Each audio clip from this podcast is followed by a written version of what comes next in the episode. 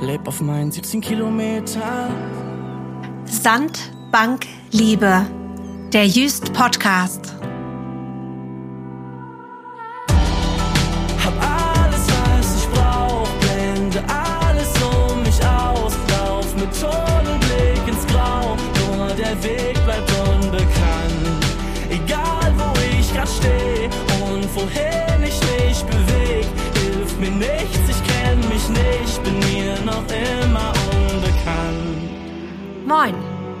Mein Name ist Sandra Lübkes. Ich bin Schriftstellerin und wohne in Berlin. Aber meine Wurzeln sind auf der Insel Jüst. Dort habe ich viele Jahre meines Lebens verbracht.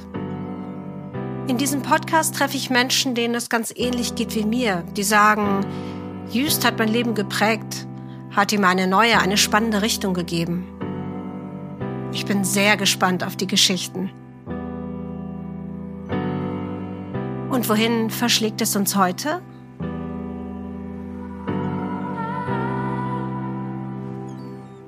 Heute bin ich circa 200 Kilometer südlich und 30 Kilometer östlich von Jüst in Münster und treffe Alexandra Fischer-Hunold. Sie lebt wie ich schon viele Jahre davon, spannende Geschichten in Buchform zu bringen. Ihre Romane wurden ins Arabische, Dänische, Italienische, Japanische, Koreanische, Niederländische, Slowenische und Ungarische übersetzt. Was uns unterscheidet, Sie schreibt für Kinder und Jugendliche, ich für Erwachsene. Aber ist das überhaupt so ein großer Unterschied? Kennengelernt haben wir uns vor vielen Jahren auf Jüst, wo Alexandra Fischer-Hunold seit Kindertagen Urlaub macht und sich vom Zauber der Insel inspirieren lässt. Ich rede mit ihr über Steine im Weg und Gegenwind, über verwunschene Ecken am Januspark, über kreative Energie, die von einer Muschel am Spülsaum ausgehen kann. Und zwischendurch lassen wir eine Frau zu Wort kommen, die für uns beide schon sehr früh ein Vorbild gewesen ist. Astrid Lindgren.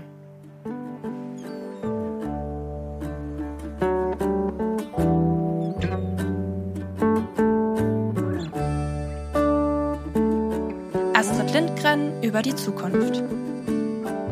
Wie die Welt von morgen aussehen wird, hängt in großem Maß von der Einbildungskraft jener ab, die gerade jetzt lesen lernen.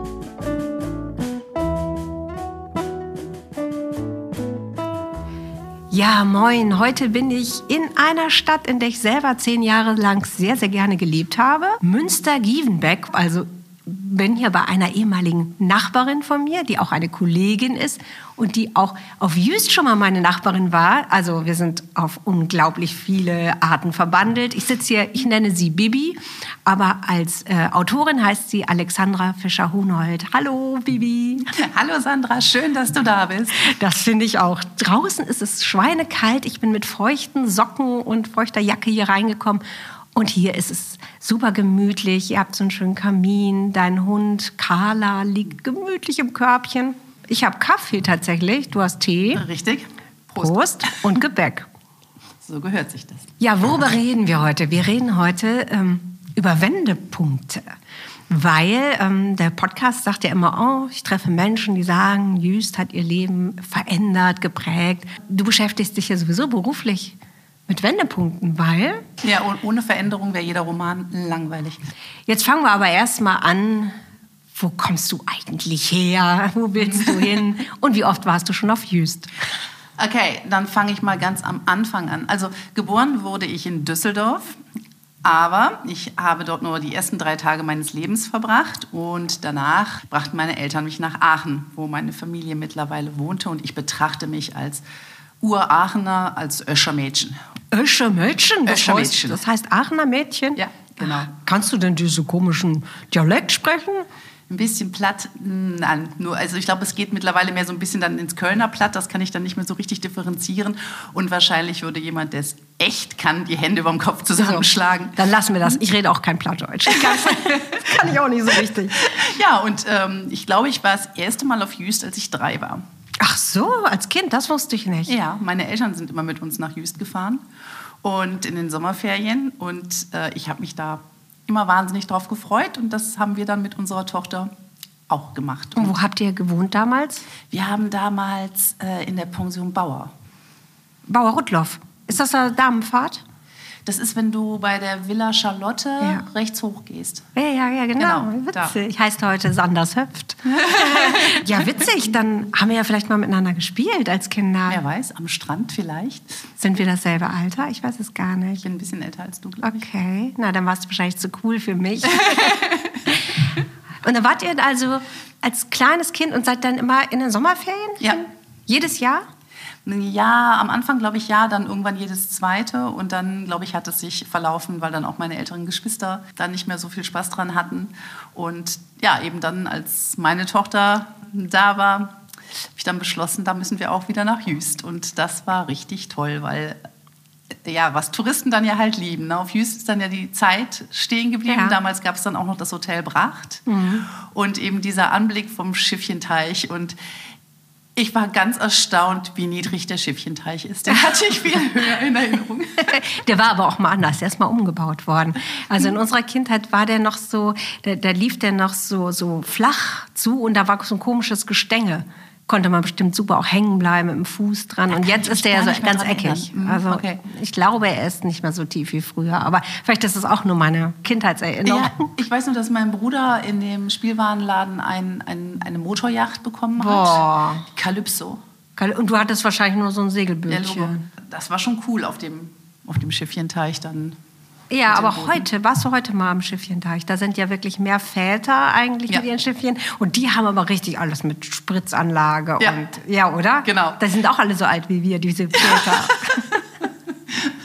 als du da damals da mit deiner Tochter als erwachsene Frau hingekommen bist, hast du dich in dem Moment erwachsener gefühlt? Hast gedacht, oh, jetzt bin ich die Mutter? Oder hast du gesagt, jetzt bin ich auch das Kind? Also Wir sind halt in die Villa Charlotte, ne? ne? euch gegenüber. Mhm. genau, ne? so sind wir dann nämlich auch Nachbarinnen immer im Urlaub gewesen. Genau, und ähm, ich muss dann eigentlich sofort, wenn ich auf Jüst bin, einfach nur die Koffer ins Zimmer schmeißen und dann die Strandstraße hoch und oben Schuhe ausziehen, Socken ausziehen und dann diese Holzplanken zum Hauptstrand wirklich runterrennen und Mhm. dann in den Sand. Und dann bin ich einfach wieder sechs Jahre alt. Das machst du heute auch immer noch. Das mache so? ich heute auch immer noch. Und Ja, wenn du Leute 80 gucken ein bisschen bist, komisch. wenn du mit 80 bist, gehst halt im Rollator sehr Genau. schnell. Dann schmeiße ich mich vielleicht nicht mehr in den Sand, weil ich Sorge habe, nicht mehr Mal hochzukommen. abwarten, mal abwarten. Das ist ja schön, aber dann warst du ja in dem Moment, wo du dann Mutter warst und mit deiner sechsjährigen Tochter oben an der Strandstraße standst. Waren wir gleich alt. Wart ihr gleich alt? Ja. Uh, eine Zeitmaschine. Richtig, richtig, wirklich. Und ich glaube, ich weiß nicht, wie ist das denn für euch Jüster? Die Touristen erwarten, also ich nehme mich da gar nicht aus, es, es muss immer alles gleich sein. Ja. Und ich erzähle meinem Mann dann auch immer, guck mal da, ähm, sag nochmal, wie heißt das kleine Café in dem Wäldchen? Äh? Das Lütje Teehus, Das Entschuldigung. Lütje Teehus im Januspark, meinst Genau, du? im Januspark, genau. Mhm. Ähm, ich dann sagt, das, das gab schon früher und was ist alles schon früher Ja, das ist aber trügerisch. Das gab es in deiner Kindheit noch nicht. Siehst du, dann habe ich schon, schon gefuscht. So ist das. Ja. Der, der hat, ich weiß jetzt nicht, möchte ich mich nicht ganz festnageln lassen, aber ich meine, Le Tierhaus hat in den 1990ern wieder aufgemacht. Dann- Und der, der das aufgemacht hat, der ist ja so auch so alt wie wir. Der ist ja mit mir zur Schule gegangen, Ah, okay. Axel Rippe. Da hast du eine trügerische Erinnerung. Gut. Das war damals ein, da war mal auch eine Weberei. Ja. Aber das Le Tierhaus war relativ verfallen eine ganze Weile. Da siehst du mal, äh, das ist dann die Schriftstellerfantasie, die So. mit einem durchgeht. Aber ne? gut, dass du das Thema darauf bringst. Tatsächlich ist es ja so, dass ganz viele Leute sagen, Jüst ist ja wie, so, wie im Bilderbuch. Mhm. Ne? Oder sie sagen, Bullabü. Das ist das Bullabü, was natürlich auch so ein bisschen für naive Kindheitsträume oder naive Bilder von der schönen Hallenwelt gilt. Ist Jüst für dich Bullabü? Ja. Also es ist für mich, für mich heile Welt, aber ich denke mal, dass es für euch das nicht war, weil es ist ja einfach, wir sind dahin gekommen und ich komme dahin, um die Seele baumeln zu lassen, um es mir gut gehen zu lassen und eben auch, um mich inspirieren zu lassen. Ich habe da keine Sorgen, wenn ich auf Jüst bin. Und deswegen ist es für mich Bullabü. Wenn ich Glück habe, scheint zwei Wochen lang die Sonne. Wenn ich Pech habe, regnet es zwei Wochen lang. Das ist dann nicht so schön. ja, ich habe Meer und Strand und Sonne und den Strandkorb, der ist ganz wichtig. Aber ich denke eben, für euch ist es ja Ja, du sagst jetzt mal euch, ne? Also ich wohne jetzt ja auch schon 18 Jahre nicht mehr ich da. weiß. Sagen wir mal für, für Ur-Insulaner. Ihr habt das doch bestimmt ganz anders erlebt? Es war ja euer Alltag, also ihr hattet ja die Sorgen. Ich muss es ja unterteilen. Ich bin ja als Kind dort groß geworden. Da war es, bis ich so elf, zwölf war, war das natürlich toll. Ne? Also wir haben zum Beispiel, hatte ich eine Freundin, mit der habe ich immer am Strand, aus Strandgut, dann irgendwelche Blumenbeete in Anführungsstrichen angelegt, ne? Blumen mhm. aus Muscheln gelegt. Das könnte man super in einem Kinderbuch heute ja auch noch verwenden. Ja. Oder dass wir auf irgendwelchen liegen gebliebenen Holzstücken dann Pferd gespielt haben. Ne? Also dann mit unseren Holzstücken über den Sand galoppiert. Aber dann wurde ich ja mit zwölf auch zu cool dafür. Und da war Jüst furchtbar klein. Dann gab es diese lange Durststrecke, bis man ähm, in die Teenie-Disco durfte, oben auf dem Haus des Kurgastes. Da durfte man erst mit zwölf hin. Man durfte Tanzkurse besuchen und so. Aber es war doch ein bisschen öde. Und ich wollte ja auch damals eigentlich Schriftstellerin schon werden. Echt? Ja, wolltest du nicht auch immer Schriftstellerin? Doch, doch, aber dir, ich wusste das bei dir nicht, ja, weil du hast ja auch dann was anderes gemacht erstmal. Ja, ne? ja, man kann ja nicht, nicht sagen, so, werden. Schule zu Ende, jetzt bin ich Schriftstellerin, das geht nicht. Ähm, aber da hatte ich immer das Gefühl, dass im Just viel zu zu klein ist und mhm. dass man nicht Schriftstellerin werden kann, wenn man nur auf Jüst lebt. Mhm. Heute weiß ich aber, für meine Vita ist das super, ne, dass, oh, sie hat mal auf einer Insel gelebt. Aber es ist für die Inspiration schon schwierig. Astrid Lindgren, 1987. Zwei Dinge hatten wir, die unsere Kindheit zu dem machten, wie sie war. Geborgenheit und Freiheit. Als du dann als Kind gedacht hast, du wärst mal Schriftstellerin, warst du da Schriftstellerin auf Jüst? Hast du da im Strandkorb deine Romane geschrieben in deiner Fantasie? Nee, aber ich habe dann als Erwachsene im Strandkorb recherchiert. Aha. Was hast du da recherchiert? Nein, ich habe dann äh, Bücher mitgenommen, die sich mit den Themen beschäftigten, die ich eventuell in meinem Buch verbraten wollte. Ich lese, wenn ich mir etwas vornehme, Bücher von anderen Autoren, die sich vielleicht mit einem ähnlichen Thema beschäftigen, um einfach zu gucken, wie ziehen die das auf, wie mhm. machen die das. Das hat ja zwei Effekte. Das eine ist, du lernst, äh, wie man es cool aufziehen kann oder nicht. Und du äh, siehst, was es schon auf dem Markt gibt, was du nicht wiederholen darfst beziehungsweise solltest. Ne? Ja, dann vielleicht gehen wir wieder zurück zu deiner Vita. Also, ne, die kleine Alexandra ist jetzt groß geworden, mhm. fährt nicht mehr so oft nach Jüst, machst deine Schule zu Ende. Was hast du denn dann studiert? Ich habe Germanistik und Anglistik studiert. Oh, das ist ja klassisch eigentlich, wenn ja. man Schriftstellerin werden will. Ja. Wusstest du schon, dass du dich eher für Kinderliteratur interessierst? Das stand von Anfang an fest. Ich wollte unbedingt für Kinder schreiben. Im, im Moment, ich muss kurz ein bisschen abschweifen, ähm, gehe ich einmal in der Woche in eine Grundschule und übe mit einem Mädchen lesen. Und ähm, ich habe ihr gesagt, ich hatte da auch wahnsinnige Probleme mit. Und ich habe es auch nicht durch meine Lehrerin vermittelt bekommen, also die Fähigkeit zu lesen. Meine Schwester hat mir das dann beigebracht. Die Texte wurden ja so häufig vorgelesen im Unterricht, dass man das irgendwann auswendig konnte. So lange waren sie ja nicht. So, dann hast du das so über... Genau, ich habe es dann auswendig auswendig. Woran lag das? Konntest du die Buchstaben nicht aneinander hängen oder? Ich war schrecklich aufgeregt. Ich hatte Angst davor, einen Fehler zu machen. Ja, das ging dann nicht. Und zu Hause hat das dann meine Schwester mit mir gemanagt. Und ich sage äh, dem Mädchen halt auch immer, dass ich heutzutage Geld dafür bekomme, anderen Leuten etwas vorzulesen, mhm. meine Texte. Und dass ich aber in der Schule eben auch meine Probleme damit hatte und dass sie es auf jeden Fall lernen wird.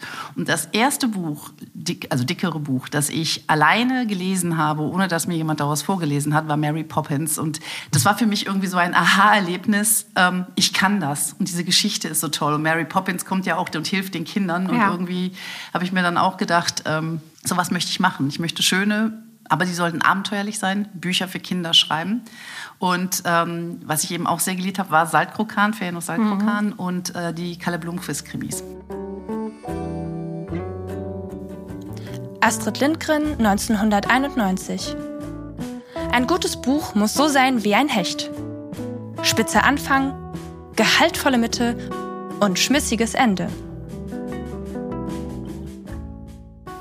Also ein bisschen Detektivgeschichten für Kinder, ein bisschen Mary Poppins war Fantasy. ja Fantasy. Mhm.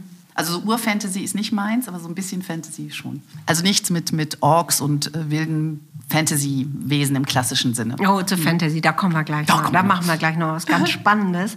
Und dann hast du Anglistik studiert, heißt das, du hast auch überlegt, vielleicht zu übersetzen oder war von Anfang an klar, nein, die Geschichten kommen aus mir selber raus? Nee, ich wollte, ähm, also genau wie du, äh, war mir auch klar, dass ich mich jetzt nicht hinsetzen kann und ähm, schreiben kann und das ist dann mein 8-to-5-Job. Mhm. Ähm, nee, ich wollte zu dem Zeitpunkt gerne Lektorin im Kinderbuchverlag werden. Mhm. Ich habe es ehrlich gesagt gar nicht erst groß probiert, weil mir alle Leute gesagt haben, das funktioniert sowieso nicht. Ähm, viel zu viele Leute wollen Lektoren im Kinderbuchbereich werden und da kriegst du eh nichts. Ja, aber noch mehr Leute wollen Schriftstellerinnen dabei Ja gut, nee, was ich dann gemacht habe, war, das war dann mehr Zufall. Ich habe mich bei Dumont beworben. Ich wollte eigentlich nie zum Sachbuchverlag. Die hatten so eine Twitter-Stellung eingerichtet. Das nannte sich dann Lektoratsassistenz. Im Prinzip warst du 75 Prozent deiner Arbeitszeit Sekretärin und 25 Prozent durftest du dann auch Lektoratsarbeit durchführen, beziehungsweise wurdest von deiner Lektorin so ein bisschen da reingebracht. Und das war eigentlich eine ziemlich coole Zeit, ähm, weil ich viel gelernt habe darüber, wie ein Verlag funktioniert. Ja, ja, weil es ist ja eben doch, ne, bei aller Fantasie, die Schriftstellerinnen und Schriftsteller haben, ist es ja trotzdem auch ein Geschäft. Job und ein Geschäft. Ja, ne? genau. Wobei ich das jetzt gar nicht so schlimm finde. Ich finde es eigentlich ganz beruhigend, dass das auch diese etwas popelige Seite hat, diese, diese, ja, wie soll man das jetzt ausdrücken? Diese, die den Steuerberater interessiert, diese Seite. Und dass man nicht die ganze Zeit nur mit dem Kopf in den Wolken spazieren geht.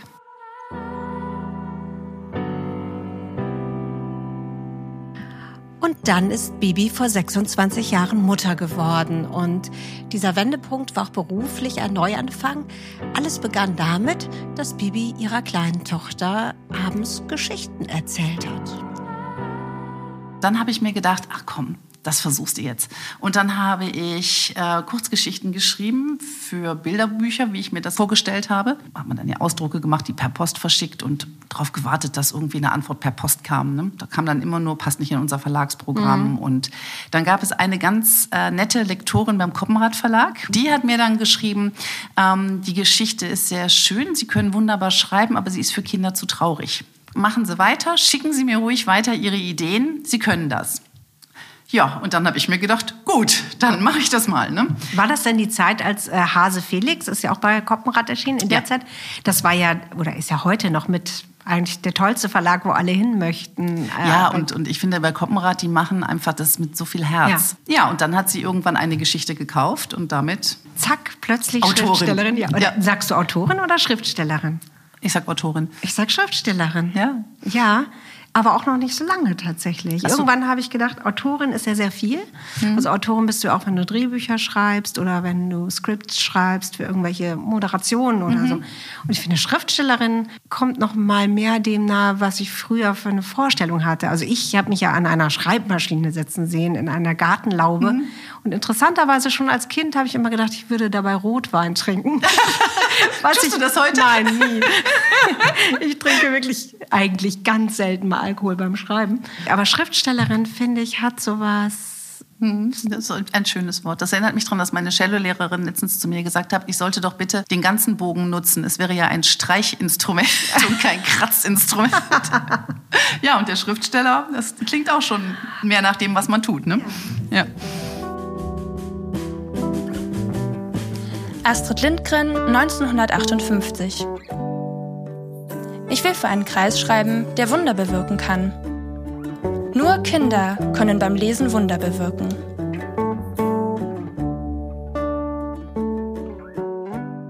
Ja, und dann warst du Schriftstellerin. Dann war ich Schriftstellerin. Im Kinderbuchbereich, Genau. was du dir gewünscht hast. Genau. Man muss dazu sagen, das werden jetzt äh, viele Hörerinnen und Hörer gar nicht so wissen, dass sich doch das Verlagswesen im Kinder- und Jugendbereich unterscheidet von dem im Erwachsenenbereich. Also wir sind zwar Kolleginnen, aber die Auftragslage ist schon ein bisschen anders. Als wir uns nämlich kennengelernt haben, hast du, Bibi, mir immer erzählt, dann kommen so äh, Mails, ähm, ja, wir brauchen jetzt Gespenstergeschichte, Kinder acht bis zwölf Jahre alt, zwei Jungs, zwei Mädchen und ein Hund sollte auch noch dabei sein und vielleicht noch Fußball. Und dann hast du gesagt, ja, gut, passt in meinen Terminkalender, kann ich was zu schreiben. Machst du das heute immer noch so? Nein. Also damals war das dann auch so, dass die Lektorin einem eben gesagt hat, was sie suchen. Und dann hat man sich hingesetzt, hat ein Exposé geschrieben, ein Probekapitel, Charakteristik der Personen. Und dann wurde im Verlag entschieden, ob die Idee gekauft wird oder nicht. Es war also Auftragsarbeit. Das ist es heute zum größten Teil wohl immer noch. Ich habe, oh Gott, ich weiß gar nicht, seit wann ich eine Agentin habe. Seit fünf Jahren?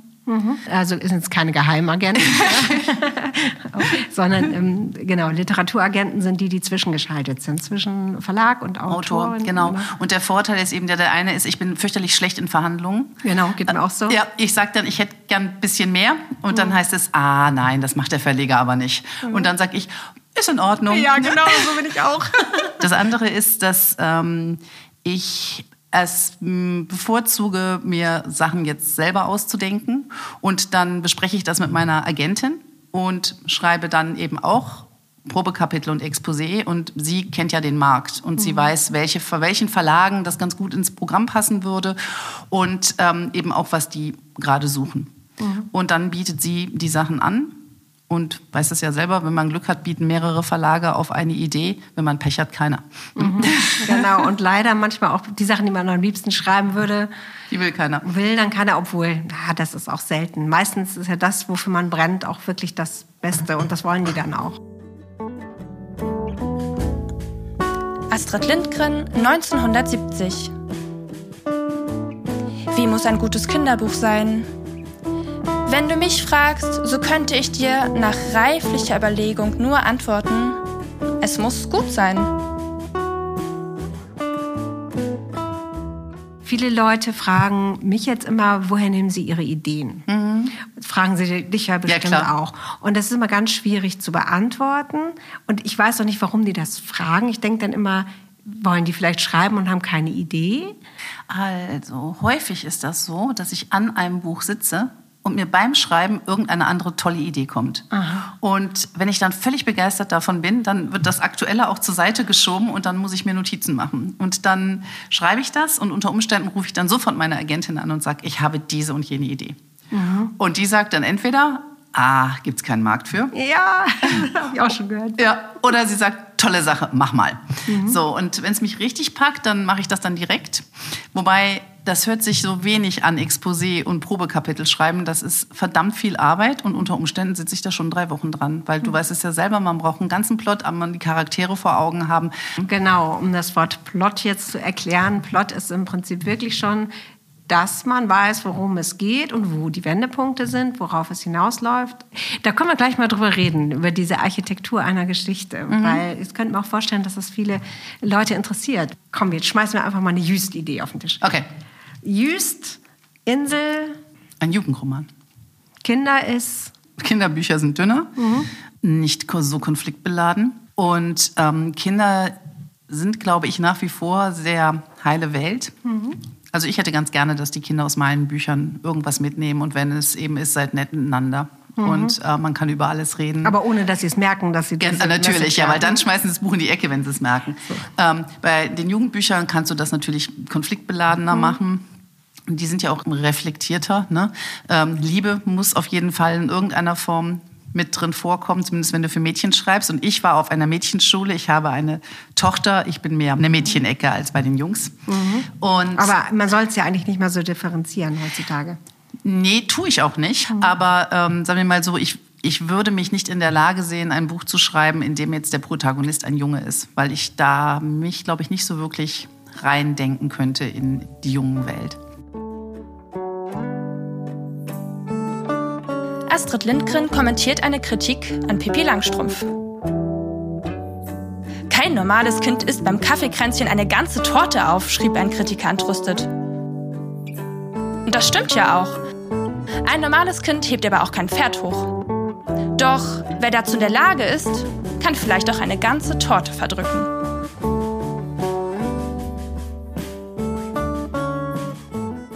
Okay, du sagst, du bist Expertin für Mädchen. Ich ja auch. Ich habe auch zwei Töchter tatsächlich. Und unsere Heldin heißt? Evke. Evke, schöner plattdeutscher Name. Und sie lebt auf Jüst. Genau. Was machen wir für ein Genre? Fantasy. Fantasy, okay. Da muss man nicht so viel recherchieren. da kannst du dir das alles selber ausdenken und bist Herrscher über deine eigene Welt.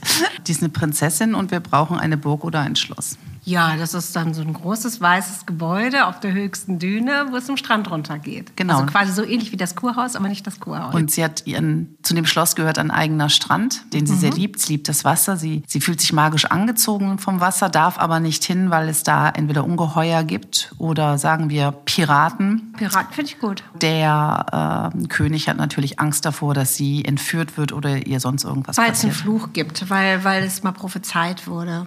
Hm, was passiert mit ihr? Sie wird zu Sand, sie löst sich auf in tausend Sandkörner, oder? Sie, weiß ich, was ich immer mochte bei der kleinen Nixe, dass sie hm. zu Schaum auf den Wellen wird. Ja. Kriege ich aber jetzt schon Gänsehaut, wenn ich daran denke. Dann wird sie, wenn sie spricht, wird sie zu Schaum auf den Wellen. Ja. Nee, das macht unsere nicht. Aber unsere, sie wird vom Winde verweht. Hm. Müssen die dann drei Aufgaben erledigen, um den Fluch zu brechen? Wo sind die mystischen Orte? Ist für mich wirklich dieser, dieser Gang am Janusplatz. Das ist ja ein Spielplatz, ne? Den muss Ja. man ein bisschen ausblenden. Sonst Das ist eigentlich sogar ein, ein Trimm-dich-Pfad. Ach Gott, siehst du das? Ich hab's nicht so mit wenig, Sport. hat wenig Mystisches. Nein, aber ich meine eben da, wo das Lütje Teehus ist Ja. und wenn man da reingeht, also es ist ja nicht sehr lang, diese, dieser Weg, ja. aber dieses Stück, das finde ich schon sehr ähm, mystisch märchenhaft. Ja, Da genau. riecht es nach Rosen Ja. und dann sind da. Früher lebte auch in dem Haus, was jetzt die Teestube ist, diese alte Oma Rass. Das war so eine richtige Ostfriese mit langen blonden Zöpfen. Die hatte auch eine Tochter und saß dann auch immer am Fenster und erzählte den Leuten, die da lang gingen, dann irgendwelche Geschichten, Klatsch und Tratsch. und die waren auch Badefrauen. Also denen hat man, glaube ich, auch magische Kräfte tatsächlich nachgesagt. Also Badefrauen waren ja die, die mit den Badegästen ins Meer gegangen sind, die dabei begleitet haben, aber eben auch so Sachen auskuriert haben mit heißen Schlickpackungen und so. Ja, aber dann ist die natürlich die Verbindung zur, zur mystischen Welt. So. Und sie darf auch eigentlich nicht zu der gehen, weil der König das natürlich weiß. Es zieht die Prinzessin aber selbstverständlich. Immer wieder Dahin. magisch zu dieser älteren Frau, die in einem rosenverwachsenen Häuschen lebt. Genau. Ich finde ja auch eine magische Ecke das Wäldchen. Und tatsächlich gibt es auch eine ehemalige Klassenkameradin von mir, die macht Führungen durchs Wäldchen, dass man da Naturgeistern begegnet. Ui, da muss ich das auch mal Das mitmachen. solltest du mal tun. Ja. Mhm. Also, weil da sind ja überall so kleine Lichtungen. Und auch da bin ich mir nicht ganz sicher, ob da nicht vielleicht doch so ein kleiner, vielleicht ein Gnom sitzt und auf mich wartet und mir was über das Schicksal der Insel erzählt. Unter Garantie. Aber wir können auch eine Pferdegeschichte erzählen. Oh ja, Pferde gibt's auch und den schönen Reitstall. Und manchmal sieht man ja auch meistens ja die jungen Mädchen Ja. am Strand lang galoppieren. Ich kann nicht reiten, aber ich habe es einmal mitgemacht. Das war, dann, war dann aber mehr Traben als Galopp. Ich, ich fand es wunderbar. Ich würde so gern reiten können. Das war immer meine Traumvorstellung. Dann mit meinem Hund, dem Pferd auf Jüst am Strand lang zu galoppieren. Aber bedauerlicherweise habe ich sehr großen Respekt, Schrägstrich Angst vor Pferden. Und die checken das sofort. Die checken das sofort, ja. Also ich hatte dann ja mal versucht, äh, reiten zu lernen und ich hatte dann ein, ein lammfrommes Pferd, was das aber auch gemerkt hat, was dann immer den Bauch aufgeplustert hat, wenn ich den Sattelgurt festziehen sollte. Ne? Den kann man da leider nichts vormachen. Gespieltes Selbstbewusstsein durchschauen die sofort. Ja, es gibt ja auf Jüst auch eher diese Arbeitspferde. Die kommen ja jetzt im Kinderroman nicht so oft vor. Höchstens mit dem, mit dem brummigen Kutscher. Ja, der die dann, gibt's ja wirklich. Ja, Aber die brummigen Kutscher in Büchern haben keinen Müll hinten drauf. nee, das würde ich jetzt aber auch ausblenden. Müll gibt's in unserer Geschichte nicht. Nein, es gibt keinen Müll in unserer Geschichte. Müll ist Ja, die immer mal kein schönes Thema. Und die Piraten? Die Piraten haben selbstverständlich ein schwarzes Schiff und die kommen immer dann, wenn Nebel aufzieht, kommen sie im Schutz des Nebels. Genau. Und sie warten eigentlich auf ihre Gelegenheit. An Bord des Schiffes muss es natürlich zwei rivalisierende Brüder geben. Und der eine will die Prinzessin aus niederträchtigen Gründen holen und der andere hat, sagen wir mal, generell was gegen Entführungen und der verliebt sich natürlich nachher in sie. Wenn wir ein Kinderbuch schreiben, sagen wir für Ach stimmt, wir sind ja beim Kinderbuch. Ich bin nee, abgedriftet. nee, haben wir nicht so richtig festgelegt. Nein, ich weiß, ich weiß Acht bis zwölf kann man schon Liebe reinbringen, oder? Bisschen. Ab zwölf Jahre, ab acht. Verknallen. Sagen wir ab zehn. Okay.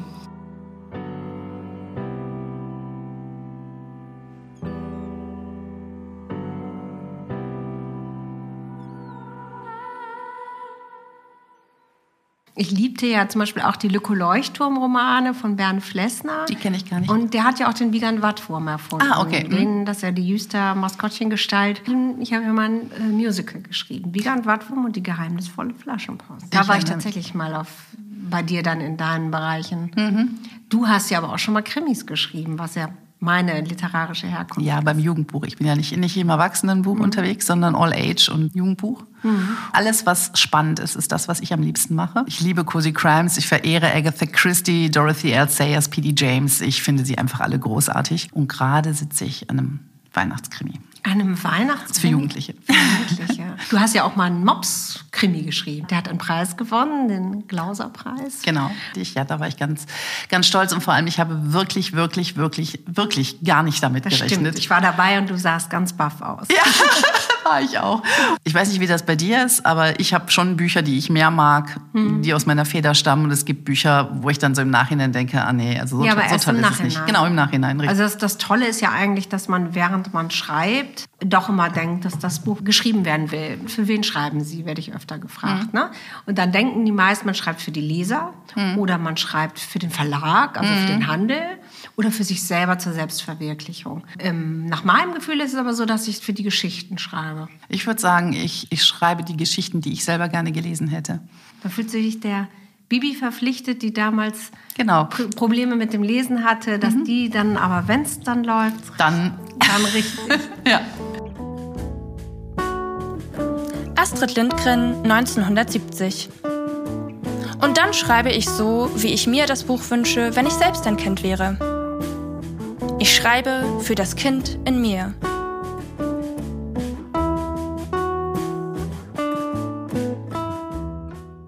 Hast du das denn auch? Ich habe das manchmal, wenn ich so richtig in der Geschichte drin stecke, dass ich auch von meiner Geschichte träume. Hast du das auch? Das habe ich tatsächlich erst, wenn ich in der Lektoratsphase bin. Ah, okay. Also bei mir ist das so, ähm, dass ich das Komplette abgebe und dann liest jemand drüber, verändert einige Dinge inhaltlich und auch Stilistisch. Und auch stilistisch. Mir macht das mal große Freude tatsächlich. Ich finde es zwar sehr anstrengend, aber ich fühle mich da sehr geehrt, dass jemand sich so in meinen Text reinkniet. Und wie ist das bei dir? Ich finde es auch immer Wahnsinn, dass sich da jetzt jemand hinsetzt und sich so sehr damit auseinandersetzt und ja auch in die Geschichte so reinkriechen muss, äh, wie ich das freiwillig getan habe. Wenn es dann so Sätze oder Absätze sind, um die ich wirklich gekämpft habe und die ich jetzt unglaublich schön finde und die sind dann, wenn das Manuskript zurückkommt, blau markiert und daneben steht, ich würde es löschen, es bringt die Geschichte nicht weiter. Dann denke ich erstmal, "Ah, das kann sie doch nicht machen. Aber ähm, ich habe eine ganz besondere Lektorin, da würde ich sagen, deren Änderung übernehme ich blind.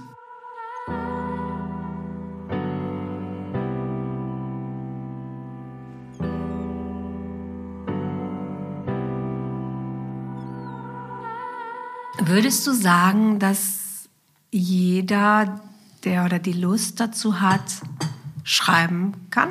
Klar, soll es zumindest versuchen. Soll es versuchen. Ja, Warum macht es so glücklich? das ist eine gute Frage.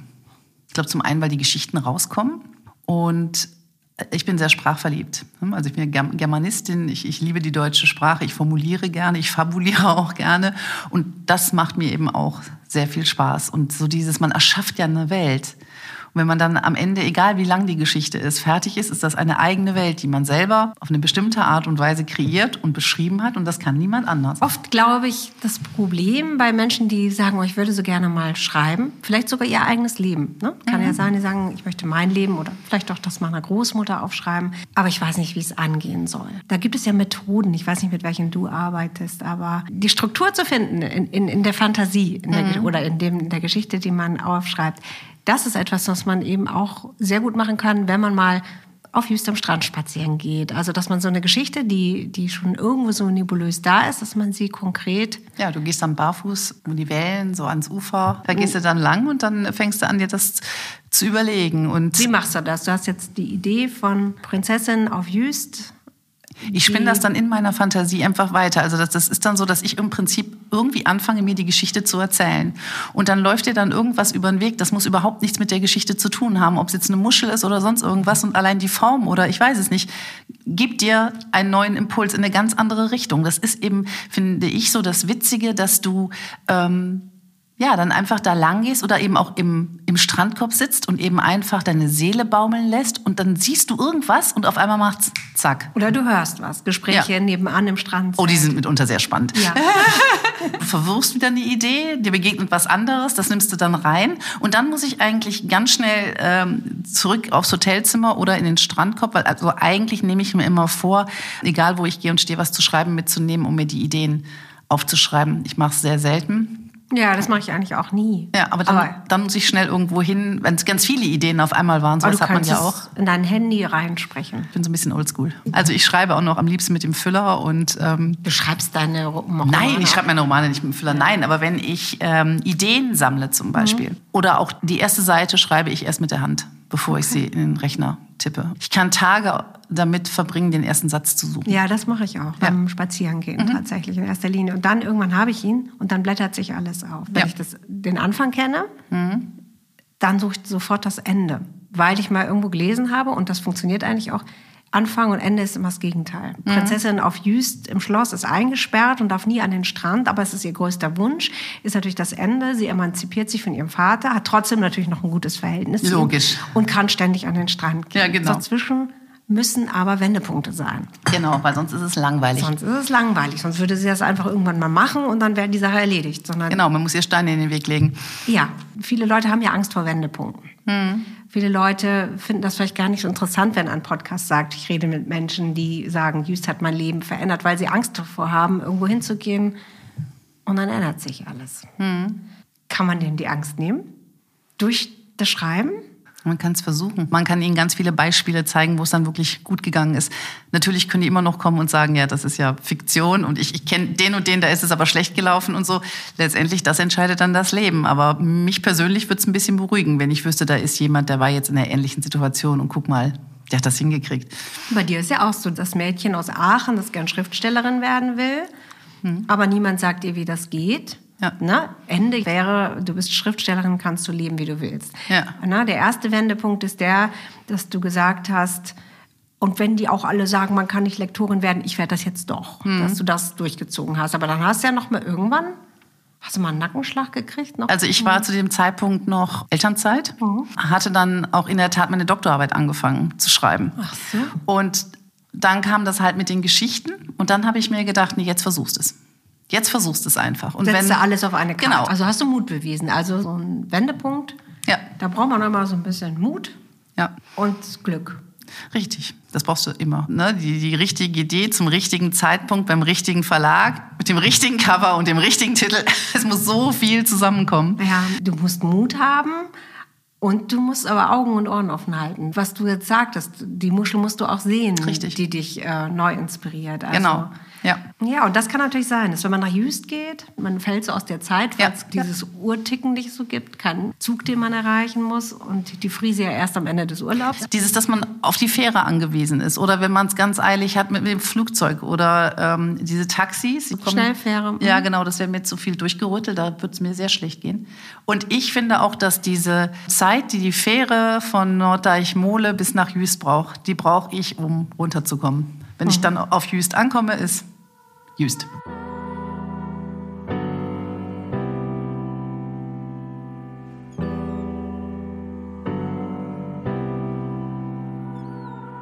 Wirklich die meisten ähm, Gäste, zumindest die, die so ticken wie wir, die lieben diese 90 Minuten Hinfahrt. Ja, und auch wenn man friert. Und dann zurückfahren und dann James Last. Vizcaya. Ja, und ich finde auch, wenn man dann zu langsam war und drin keinen Platz mehr bekommt und es regnet und es ist kalt, das ist dann auch nicht schlimm, wenn man da oben sitzt. Ne? Das ist einfach, also ich freue mich dann so sehr, das äh, gehört dann auch dazu. Also ich finde das auf der einen Seite auch schön zu wissen, wenn jetzt ein Sturm kommt, kann ich hier nicht weg. Da wird der Mensch ganz klein. Ja, man ist auf einer, auf einer zivilisierten Insel mit allem, was man haben möchte, aber man, es wird einem vorgeführt, hier bist du schon von der Natur abhängig. Dann brauchen wir für unsere Prinzessin auf Jüst einmal einen richtig heftigen Sturm eigentlich. Auf jeden Hoch- Fall. Gegenwind. Ja, den braucht es. Astrid Lindgren, 1959. Der Tod und die Liebe gehören zu den großen Dingen im Leben eines Menschen. Das ist für jedes Alter interessant. Man soll Kindern keine Angst machen, aber sie müssen genauso wie Erwachsene von Kunst ergriffen werden. Ja, tatsächlich war es ja so, als ich auf Jüst gewohnt habe, habe ich ja nur Krimis geschrieben. Ich weiß. Voller Konflikt, viel zu viel Enge zwischen den Menschen, ne, während du ja sagst, ach, nee, Jüst ist Bullabü. Ja, ja, genau. Ja, ich, ja, genau. Das ist ja so dieses, dass man sich dann keine Gedanken darüber macht und vielleicht auch nicht machen möchte, was dieses Leben für die Insulaner bedeutet. Und ich denke auch so im, im Winter muss man, muss doch super eng sein. Naja, enger ist es im Sommer, wenn so viele Menschen da sind, weil du dann ja auch gleich noch diese Rolle als Gastgeberin hast. Da musst du freundlich sein, da musst du geduldig sein mit den Gästen, Nordrhein-Westfalen, sind da schon echt manchmal, die, Die Nordrhein-Westfalen sind bestimmt sehr nett. Die kommen halt immer auf einen Schlag wie so ein Tsunami und dann wollen sie sich aber sofort erholen, bitteschön. Aber Na? zackig. Aber zackig erholen. Das ist total anstrengend. Und im Winter ist es trotzdem wahnsinnig eng getaktet, weil wir da eben immer renoviert haben und die ganzen Jahreshauptversammlungen hatten, die, wo wir im Sommer keine Zeit zu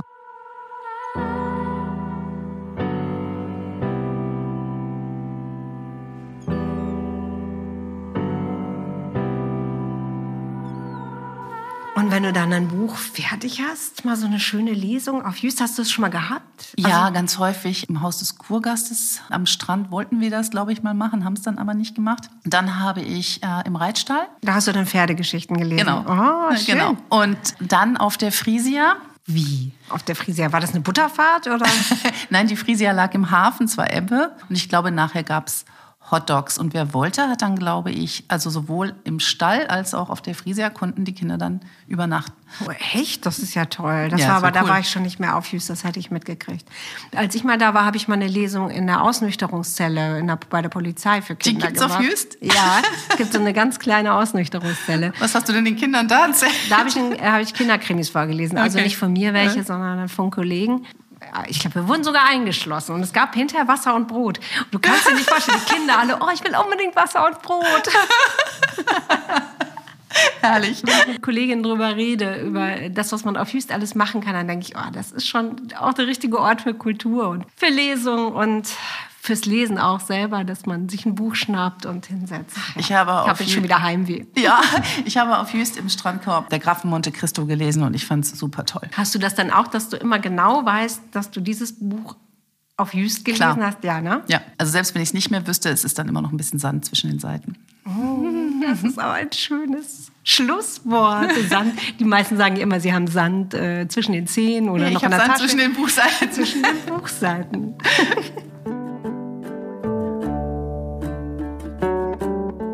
Astrid Lindgren, 1956. Eine Kindheit ohne Bücher wäre keine Kindheit.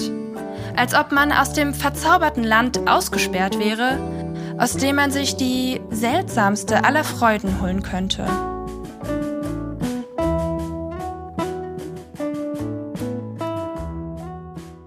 Ja, Bibi, dann stelle ich dir jetzt die fünf Fragen, die stelle ich ja immer, aber das wird dir sehr leicht fallen, denn du arbeitest ja als Schriftstellerin auch Na, mit mal den fünf Sinnen.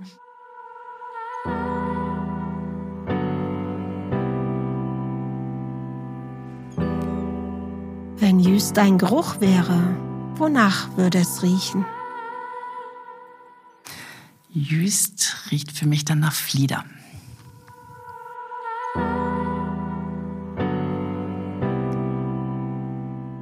Wenn Jüst ein Geschmack wäre, dann wäre es Oh, das ist schwierig. Spontan würde ich sagen salzig. Ähm, ja, vielleicht gesalzene Schokolade, weil ich sterbe für Schokolade und das wäre dann die Jüster Schokolade. Wenn Jüst ein Bild wäre, was würde es zeigen? Oh, warte. Es müsste auf jeden Fall das Kurhaus mit drauf, der Schiffchenteich und eben dieser unendlich breite Sand mit dem Meer. Wie willst du das denn auf ein Bild? Ein Schiffchenteich, Kuhhaus und, naja, vielleicht mit einer Drohne. Genau, mit der ganz komischen Perspektive. Fischauge gibt's, glaube ich. Da kriegst du alles drauf. Gut, dann, dann würde ich das wählen, ja. Wenn Jüst ein Gefühl wäre, was würde man spüren? Wind und Sand. Wind und Sand. Ja.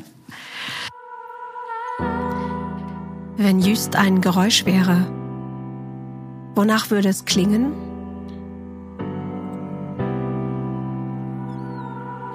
Meerrauschen. Meerrauschen. Ja. Bei, bei Ebbe oder bei Flut oder bei Sturmflut oder egal. Egal, völlig egal. Also äh, ich mag am liebsten, wenn das dann so, wenn das etwas ruhiger Ja. plätschert.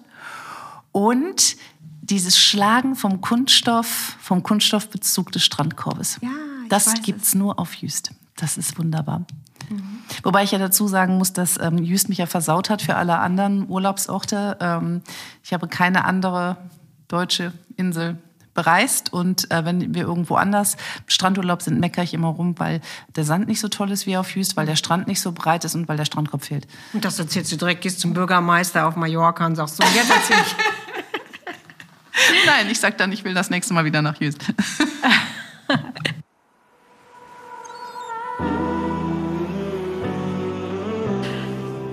danke dir, Bibi. Es war so schön, erstens dich wieder getroffen zu haben. Das Zweitens, kann ich nur zurückgeben. Dass wir auch vielleicht ein bisschen Leuten Mut machen konnten, zu sagen, oh, ich schreibe jetzt vielleicht auch mal meine Geschichte. Ja, einfach hinsetzen und schreiben. Schöne Kladde kaufen. Ja. Einen schönen Stift, das ist ganz wichtig. Und dann einfach loslegen. Und man schreibt dann ja erstmal für sich selbst. Man muss es ja keinem zeigen. So ist es.